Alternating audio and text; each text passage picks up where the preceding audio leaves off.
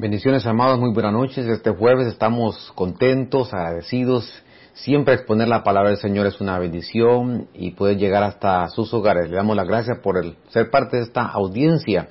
Quiero recordarle nuestros días de transmisión, los días lunes, jueves y sábados a las 8 de la noche a través de las plataformas de Mies Benecer for Lauderdale en, en YouTube. Tenemos un canal y nos puedes encontrar también ahí y en Spotify para que tú puedas escuchar las enseñanzas que van se van subiendo poco a poco para que tu vida pueda ser edificada. Los días viernes estamos de forma presencial en la ciudad de David y, esperamos verte con toda tu familia. los días domingos a las 2 de la tarde nos reunimos en la casa del Señor. Hay lugar para tu familia, para que vengas y puedas reunirte con nosotros. Será una bendición saludarte y vernos en la casa del Señor.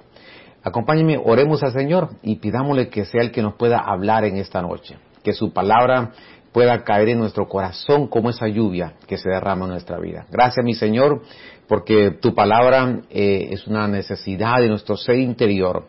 La necesitamos, mi Señor, porque tu palabra nos alimenta, nos nutre, Señor. Tu palabra nos fortalece nuestra vida. Y en esta noche queremos rogarte y pedirte que seas tú el que nos pueda eh, explicar, revelar tu hermosa palabra en nuestra vida. Oramos por las diferentes necesidades en los hogares, alguna situación económica, mi Señor. Sé que eres un Dios, mi Señor, que tu mirada está puesta sobre nosotros. Oramos por necesidades, mi Señor, de orden de salud, Dios eterno. Que venga una restauración en la salud de tus hijos, mi Señor. En cada uno de ellos, mi Señor amado. Quizás un problema en su matrimonio, mi Señor, en sus hijos, en sus hogares, en sus familias. Sé que eh, tu palabra dice que está cercano a nosotros, mi Señor. sé que puedes intervenir, mi Señor, y apelamos a tu misericordia, a tu bondad, mi Señor, y reconocemos que no hay nadie como tú. Nos humillamos, te adoramos, Señor, y te rogamos y te pedimos, Señor, que tu mano se pueda mover a favor de cada uno de aquellos que invocan tu nombre. Te damos gracias en esta noche, gracias Padre, gracias Hijo y gracias Espíritu Santo. Amén y amén. Gloria al Señor. Bien, esta es eh, eh, la siguiente, la segunda parte de las cinco claves en las finanzas. Hasta hoy hemos estado estudiando eh, y vimos la primera clave, un tema muy importante, las finanzas, porque todos tenemos un hogar, hay que saber cómo mm, manejar las finanzas en el hogar o quizás de forma personal también. es muy importante qué dice la escritura con respecto a cómo manejar y cómo ser administradores de lo que el Señor nos da. Y encontramos cinco claves en las finanzas. Usted puede eh, tomar un libro quizás y puede dejarse instruir. Hay expertos en estas áreas de las finanzas. Pero es muy importante que vayamos a la escritura, porque esa es la, fuente de nuestra vida y esa es nuestro, eh, ahí está la palabra de Dios, cómo nosotros podemos ser exitosos, aún en las finanzas, en todo. Pero estamos hablando acerca de estas finanzas, de las claves de estas, de las finanzas. Ahora, ya hemos visto la clave número uno, que es conocer la verdadera raíz. Ya lo estudiamos porque, porque la clave número uno es conocer la verdadera raíz.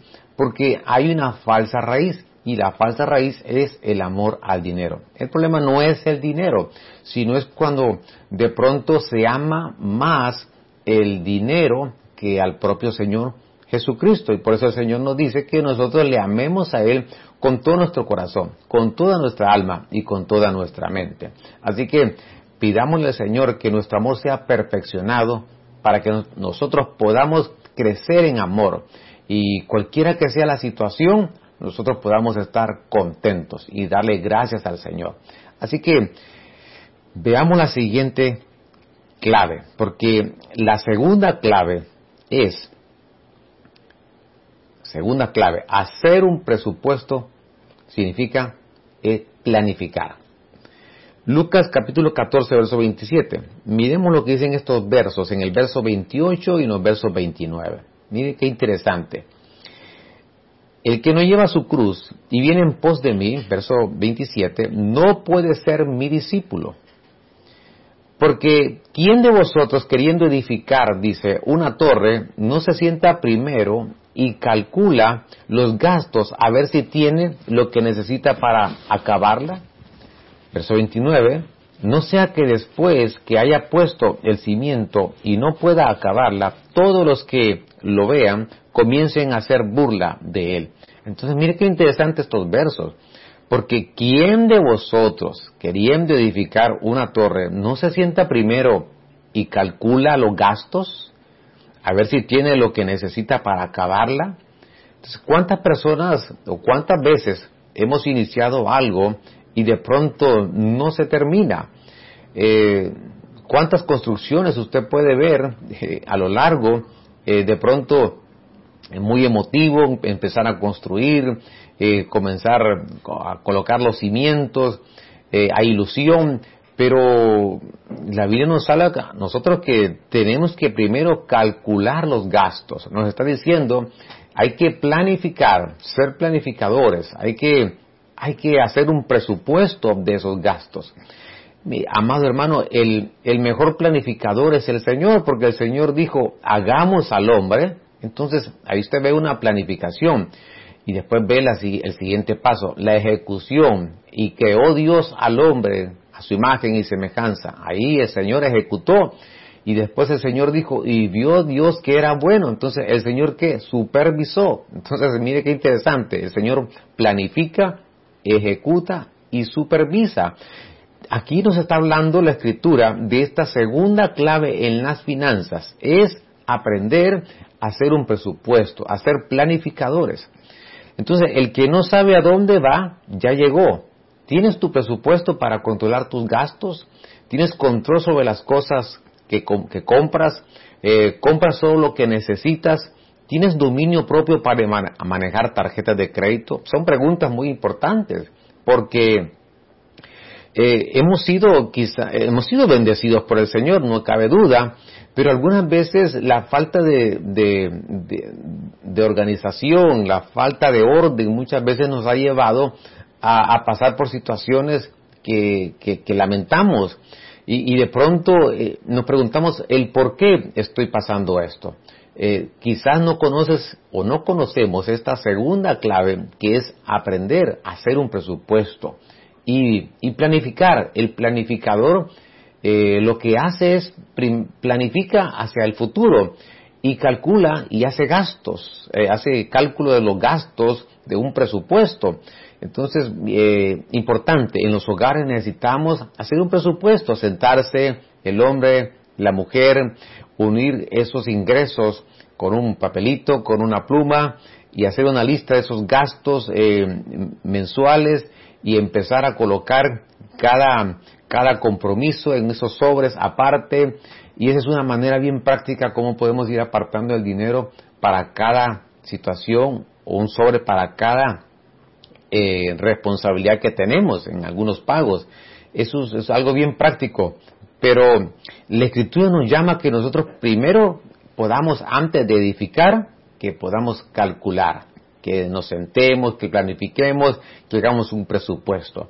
Usted ve los países eh, cuando van a definir el presupuesto para, para la nación, se reúnen, eh, algunos no siempre están de acuerdo en todo, pero hacen concesiones, eh, hacen negociaciones entre diferentes grupos, entre los tres poderes.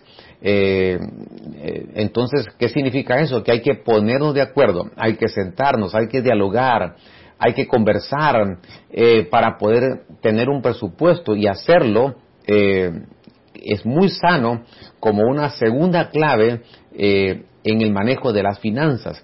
Es muy interesante porque cuántas personas tienen un, falta de dominio propio en el manejo de tarjetas de crédito, eh, son compradores impulsivos, se compran quizás cosas que no se necesitan y como que tenemos esa mentalidad siempre de estar guardando para futuro, para después, para después, para después.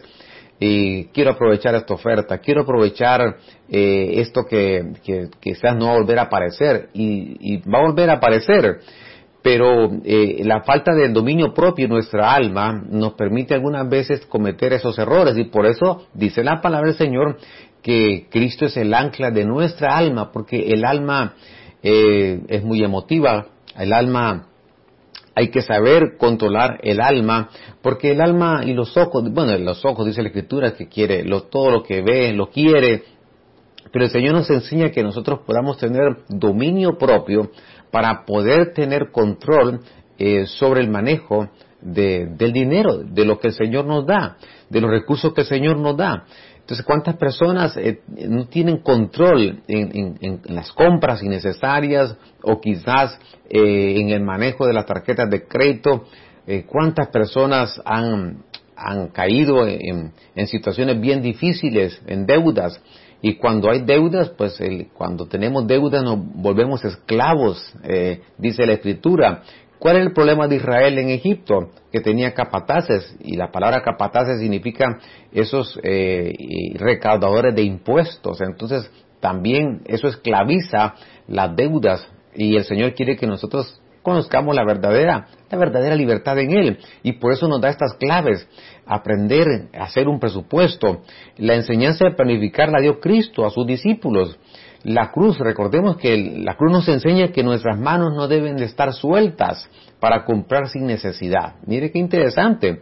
Eh, tampoco para señalar, para golpear, sino que eh, Jesús dijo que había que sentarse primero, planificar los gastos para que no seamos burla de otros cuando por la falta de planificación nos quedemos sin el cimiento. Entonces, esas manos que el Señor eh, en la cruz, lo que significa entre otras cosas, que necesitamos tener esas manos eh, de alguna manera controladas, esas manos que no estén sueltas para poder comprar todo lo que querramos, sino aprender a tener control y dominio.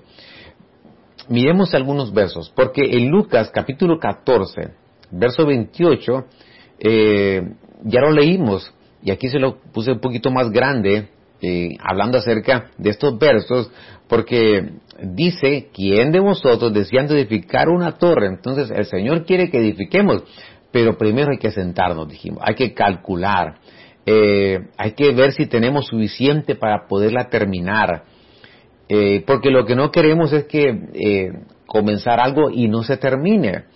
Y la gente va a decir, este hombre comenzó a edificar y no pudo terminar. Ahora, yo aquí le hice una lista de, un presupuesto basado en el 90% de nuestros ingresos. ¿Por qué? Porque el 10% le pertenece al Señor. Ya vimos en, en la clave número uno que el antídoto contra el amor al dinero es aprender a darle al Señor esa décima parte que le corresponde al Señor. El Señor, mire, el Señor nos da un 90% para que nosotros podamos vivir con ese 90% y que, ¿qué nos pide Él? que le demos esa décima parte al Señor. Es decir, el 10 le pertenece al Señor. Eh, ¿Cuándo se lo damos? Cuando nosotros reconocemos que Él nos da su palabra, cuando nos gozamos con lo que recibimos de Él, porque ya hemos sido bendecidos por el Señor. Cuando le damos al Señor, le damos por amor, por fidelidad, por gratitud le damos al Señor. Entonces, el antídoto contra el amor al dinero es aprender a darle al Señor lo que a Él le corresponde. Recordemos esto, ya hemos sido bendecidos por el Señor. Entonces, aquí aparecen eh, algunos porcentajes que yo, yo hice, eh, quizás pueden ser flexibles, no, no significa que están escritos en una, eh, en una piedra, digamos, sino que es algo que son porcentajes que pueden variar. Pero hice una lista basado en un 90%. En el transporte, un 15% de nuestros ingresos debería de ir a transporte, lo que significa eh, combustible que es necesario para movernos. Eh, un 38% de nuestros ingresos debe de ir con respecto a la vivienda. Y es muy importante esto, porque si más de esto, entonces ya estamos, eh, ya estamos un poquito fuera de ese porcentaje que los economistas en el manejo de finanzas no recomiendan.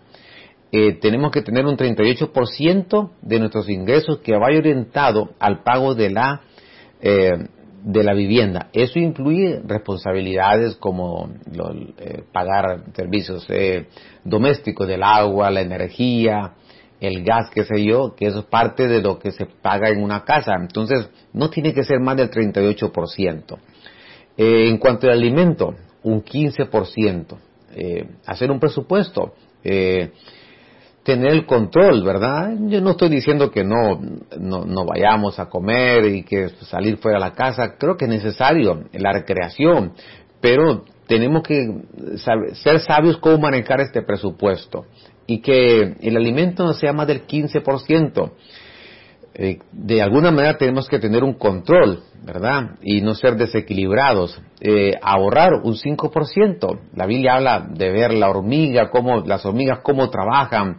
Eh, el Señor nos, nos llama a que nosotros podamos tener esa actitud de ahorro, 5% de nuestros ingresos.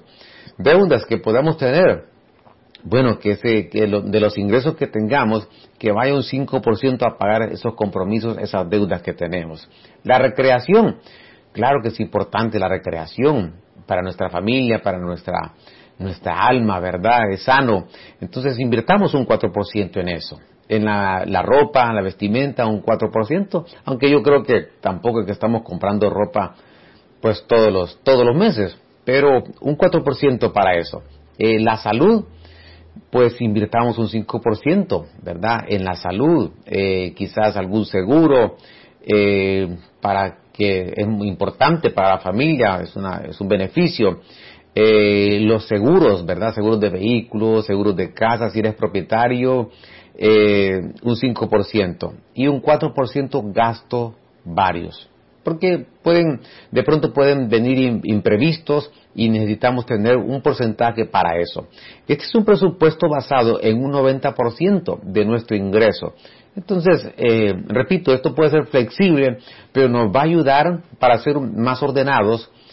Eh, yo creo que le mencionaba eh, esto porque hay cosas prácticas que uno puede hacer. Por ejemplo, colocar un sobre y ahí ir colocando ahorro, deudas, recreación, eh, para la salud, ir colocando en un sobre con su respectivo nombre y cuando se reciben los ingresos, entonces ir colocando en esos sobres. Y cuando llegue el momento de, de pagar lo que se tenga que pagar a la fecha, entonces se abre el sobre y ya se tiene ese dinero ahí en ese sobre. Es algo bien práctico que creo que nos va a servir a todos de, para poder ser ordenados, ¿verdad? Eh, muchas veces o algunas veces eh, la falta de dominio propio, el descontrol, en el alma, que el alma, eh, pues eh, es insaciable el alma y que el Señor nos invita a que nosotros podamos conocer el dominio propio y que de alguna manera mencionamos como el Señor en la cruz, sus manos ahí en esa cruz, para que nosotros no tengamos esas manos sueltas y podamos comprar todo lo que querramos, sino que tener criterio y, definir qué es importante y qué es una necesidad. Pablo decía eh, que primero lo sustento, el sustento, la, la, parte interna y después el abrigo, lo externo. Entonces desde ahí nos está diciendo primero lo interno y después lo externo. Hay que darle prioridad. Así que veamos lo que dice la siguiente clave. Clave número 3. La encontramos en el capítulo 4 de 1 Corintios, verso 1 administradores y no dueños. Clave número tres en el manejo de las finanzas. Así pues, tengamos los hombres por servidores de Cristo y administradores de los misterios de Dios. Interesante esta palabra, administradores, porque la palabra administradores es en el griego oikonomos. ¿Qué significa oikonomos? Representa o significa eso precisamente, un tesorero, un administrador, se refiere como, como aquel mayordomo que, le, que, cuida, que, que, vela por los, por los bienes, por los recursos de su amo. Eh, qué importante es esta clave, número tres, saber que somos administradores y no dueños, que el dueño de todo lo que tenemos es nuestro amado Señor. Mía la tierra y su plenitud, y de todo lo que en él habitan, dice la palabra. A él le, pertenece todo. En otro pasaje dice, mía es el oro y mía es la plata. Todo es del Señor. Cuando, cuando nosotros eh, nos posicionamos y, entendemos estos principios, tendremos éxito en el manejo de nuestras finanzas, porque, porque si, si somos administradores y el dueño es el Señor, pues el Señor siendo dueño, Él no va a fracasar si el Señor es el dueño, eh, Él no, él, él, es un, nuestro Dios es exitoso. Ya, ya vimos cómo planificó, cómo Él, eh, hagamos al hombre, planificó, eh, creó Dios, ejecutó y vio Dios que era bueno, supervisó. Él es el mejor eh, empresario, Él es el mejor planificador. Eh, las empresas de Dios son empresas exitosas porque Dios es Dios. Por lo tanto, nosotros cedámosle al Señor y digámosle, Señor, quiero aprender a ser un buen administrador, quiero aprender a ser un buen mayordomo, quiero aprender a ser un buen oikonomo, Señor, un buen tesorero, porque reconozco que eres tú el dueño de, lo que, de lo que tú, de lo que yo he recibido, Señor. Eres el dueño. Entonces, 1 Corintios 4, 7, mire lo que dice. Porque ¿quién te distingue?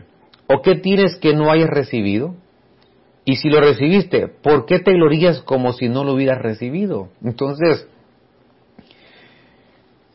¿qué tienes que no hayas recibido? Porque dice la Escritura que todo lo que, lo que, lo que hemos recibido viene de Él. Entonces, no cabe duda una vez más que que no hay por qué gloriarnos.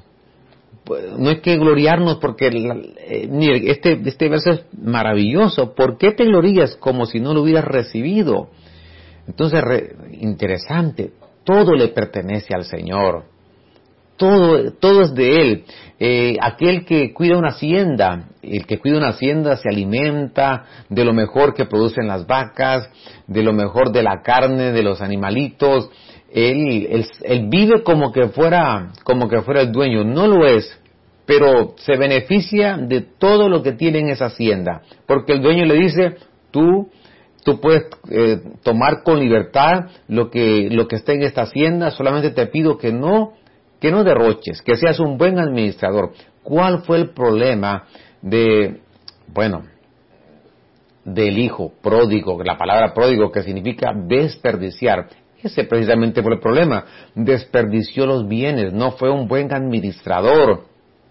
Pidió una herencia anticipada y la malgastó, porque la palabra pródigo significa el que desperdicia. Entonces, hay un ejemplo, pasaje que todos conocemos, que llegó el momento muy difícil de este hombre, porque había desperdiciado los bienes que el Señor le había dado. No fue un buen oikonomos, no fue un buen administrador, eh, porque pensó que era de él esos bienes y los malgastó. Pero cuando nosotros entendemos que el dueño es el Señor, entonces yo me ocupo de ser un buen administrador de lo que le pertenece al Señor. Lucas capítulo 16, verso 1 dice, dijo también a sus discípulos, había cierto hombre rico, el cual tenía que un mayordomo y éste fue acusado delante de él como derrochador de sus bienes. Tremendo estos versos. Estos versos nos, eh, llaman mucho la atención porque y aquí aparece una, eh, una figura, una, una parábola, una alegoría, como usted quiere verla, pero el Señor menciona un hombre rico. Entonces, ¿quién es este hombre rico? Pues es nuestro amado Señor él, el que tiene toda riqueza. Pero dice que tenía un mayordomo, pero fue acusado delante de él como derrochador. Mire, un día vamos a dar cuenta delante del Señor de todo lo que hicimos. Y, y estoy plenamente seguro que aún vamos a dar cuenta de lo que Él nos ha dado, de los bienes que nos hemos recibido de parte de Él. Por lo tanto, nosotros, eh, como vamos a dar cuenta, eh, que, que cuando demos cuenta delante del Señor, eh, seamos hallados fieles delante de Él, como aquellos que han manejado, que hemos, que hemos administrado lo que, lo que le pertenece a Él, porque Él es el dueño de nuestra vida. Tenemos que ser administradores de nuestra vida, ser administradores en nuestra casa, en las empresas, en los trabajos, en lo que recibimos de parte de Dios y sabiendo que Él es el dueño y que somos sus mayordomos. Mira, este hombre lo llamaron a cuenta porque fue acusado de derrochar los bienes. No derrochemos lo que el Señor nos ha dado. Eh, aprendamos a administrarlos bien, aprendamos a ser eh, ordenados, a planificar, hacer un presupuesto. En, el capítulo 16, verso 11, dice, pues si en las riquezas eh, injustas no fuisteis fieles, ¿quién os confiará lo verdadero? Entonces, lo que está diciendo el Señor aquí, si en las riquezas de la tierra no fuiste fiel, entonces ¿cómo te van a dar que lo verdadero? Entonces, qué importante es esto, porque el Señor dice que Él quiere darnos cosas mayores, Él quiere sobreabundarnos, pero el Señor nos dice, primero tienes que ser fiel, en, aprende en las cosas, aún en las cosas terrenales de la tierra, aprendamos a, a, ser organizados, a ser ordenados. ¿Para qué? Para que nos dé lo verdadero, para que nos dé cosas mayores. Si en lo ajeno no fuiste fieles, ¿quién os dará lo que es vuestro? Ningún siervo, eso 13, eh, puede servir a dos señores, porque os aborrecerá al uno y amará al otro, o estimará al uno y menospreciará al otro. No podéis servir a Dios y a las riquezas. Y oían también todas estas cosas, verso 14, los fariseos que eran ávaros y se burlaban de él. Mire cuál es el problema. Eh, no podemos caer en avaricia, el deseo desmedido, sino que primero buscarlo a Él. Y cuando le damos prioridad al Señor, Él se va a encargar de lo demás. Me compartía un, eh, alguien eh, que está, que, que, ha sido exitoso en su empresa, me decía, pastor, yo quisiera que todos conocieran, eh, darles a conocer mi experiencia que, yo he tenido. Y mi experiencia, pastor, es que yo le he dado prioridad al Señor. Y el Señor se ha encargado de bendecirme. Y vaya que es un hombre bendecido, es un hombre próspero. Pero hay un secreto, le dio el primer lugar al Señor, le dio prioridad al Señor. Y por eso dice el Señor, eh, no puede servir a Dios y a las riquezas, como diciendo, ámeme a mí sobre todas las cosas. Verso 14. ¿Por qué? Y oían también todas estas cosas los fariseos que dice que eran ávaros, habían caído en avaricia. Verso 15, entonces les dijo, vosotros sois los que os justificáis a vosotros mismos delante de los hombres, mas Dios conoce vuestros corazones, porque lo que los hombres tienen por sublime delante de Dios es abominación. Entonces, nos llama el Señor a ser administradores, mayordomos. Yo aquí le hago un resumen de lo que hemos visto hasta hoy. Hemos visto las tres primeras claves. Son cinco claves, nos hacen falta dos claves. Pero en las primeras tres claves dijimos, hay que amar a la raíz verdadera, Cristo.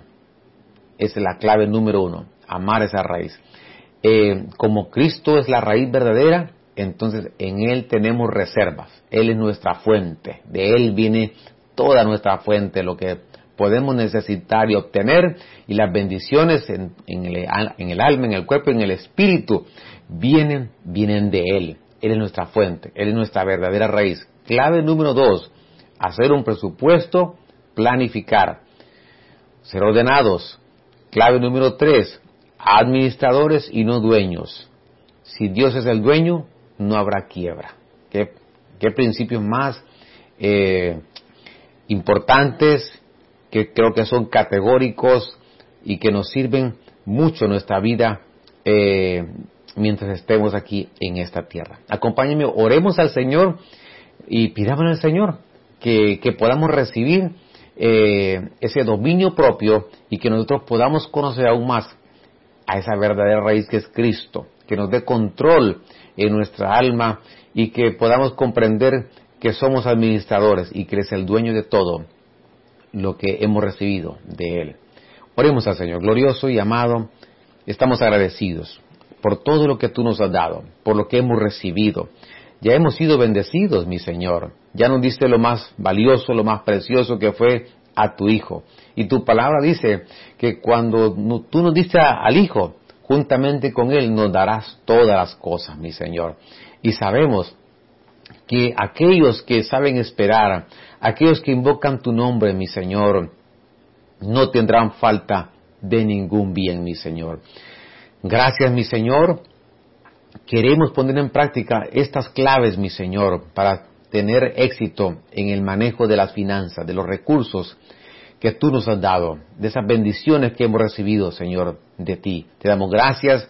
Eh, te pedimos en esta noche, Señor, por situaciones en los hogares, en los matrimonios, mi Señor, Quita toda división, Señor. Que venga una humildad, mansedumbre, Señor, en nuestras vidas, mi Señor. Oramos por hijos que se han alejado, que regresen a sus casas, a sus hogares, mi Señor.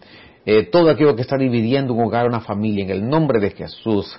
Alguien está enfermo, mi Señor, en este momento, en esta noche, mi Señor, que pueda recibir sanidad, mi Señor, ahora mismo, Dios eterno, que tu mano poderosa, mi Señor, que tu poder se mueve de forma poderosa, mi Señor, que pueda venir, Señor, una restauración en la salud de aquellos que están esperando un milagro, mi Señor, quizás en un hospital donde se encuentren, Dios eterno. Glorifícate, mi Señor amado. No desmayamos en pedirte, Señor, en suplicarte algún problema emocional en su mente, mi Señor. Yo te ruego, Señor, todo problema de, de ansiedad, de estrés, que seas tú el reposo a esas vidas, mi Señor. Te damos gracias en esta hermosa noche. Gracias, Padre, gracias, Hijo, gracias, Espíritu Santo. Amén y amén. Bien, solo quiero recordarte nuestras transmisiones lunes y jueves a partir de las 8 de la noche. 30 minutos estamos enseñando la palabra del Señor. Es una bendición exponerla. Y los días viernes de forma presencial en la ciudad de David. Ven con toda tu familia. Lleva a tus hijos. Es importante que sean instruidos en la casa del Señor. Y el día domingo a las 2 de la tarde tenemos un tiempo precioso de alabanza, de adoración y la palabra del Señor. Así que esperamos verte con toda tu familia. Hay un lugar para tu familia en esa casa. Que el Señor les bendiga, les amamos. Hasta pronto.